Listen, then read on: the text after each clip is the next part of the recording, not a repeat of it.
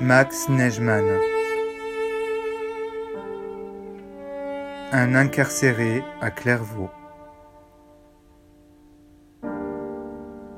Journal 1941-1943 Traduction du yiddish par Claude Ampel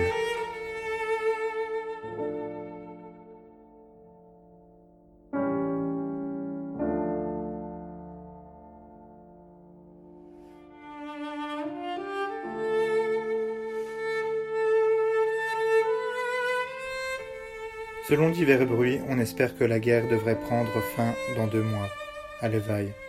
Je suis cependant pessimiste quant à la date. Je suis sûr que l'Allemagne va perdre la guerre, mon cœur me le dit. Mais je ne crois pas qu'elle se terminera en fin d'année. Je crois qu'elle se terminera dans les trois premiers mois de l'année 42.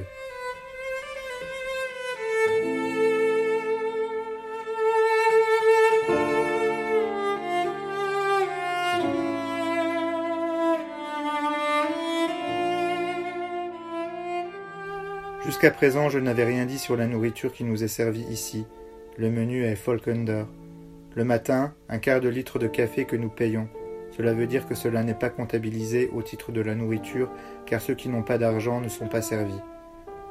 Midi, un demi-litre de soupe. Nous pouvons dire de l'eau chaude, au milieu de laquelle nagent deux bouts de chou, blattes et quelques légumes. Au fond de l'assiette, des fèvettes immangeables, ou bien du chou que nous recevons un jour sur deux. De temps à autre, soit quelques pommes de terre, soit du riz et des pâtes. Cela est suffisant. Cela se passe une fois par semaine ou une fois toutes les semaines.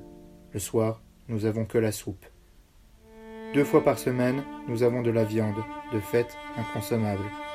Depuis cinq mois que je suis là, j'en ai mangé peut-être cinq fois. J'en donne à un camarade. Il faut être affamé pour en manger. Le plus souvent, c'est dur comme de la semelle. Pour moi, avec mon estomac, c'est impossible. Riquet, à qui j'en donne, est forcé d'en manger. La faim le tiraille. Il ne reçoit pas de colis. Il a une femme avec six enfants et en attend un septième. C'est un brave type et de temps en temps, je lui donne quelque chose, comme aujourd'hui, de la févette que je ne mange pas.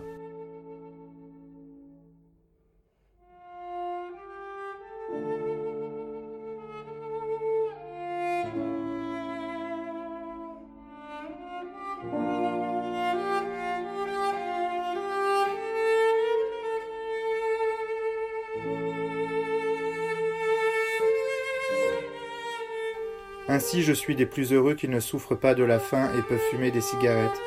Hormis cela, nous avons 500 grammes de pain par jour. Je ne suis pas un grand mangeur, cela me suffit. Là où, disons-le, le pain est l'unique aliment, ils ont à peine de quoi en manger au petit déjeuner.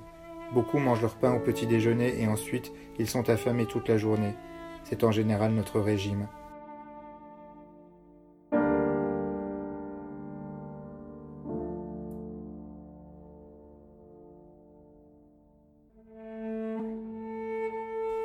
Les derniers temps, nous recevons quotidiennement un quart de vin que, naturellement, nous payons. Ont du vin ceux qui ont de l'argent. D'autres achètent le vin et en font du trafic. Pour un quart de vin, ils reçoivent la moitié d'un pain. D'aucuns le troquent contre le tabac. Il y en a qui souffrent de ne pouvoir fumer. Ils vendent ce qu'ils peuvent pour inhaler la fumée et s'en enivrer.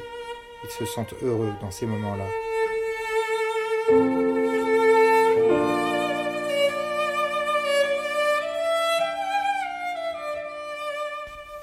Un pain vaut cinq petites cigarettes.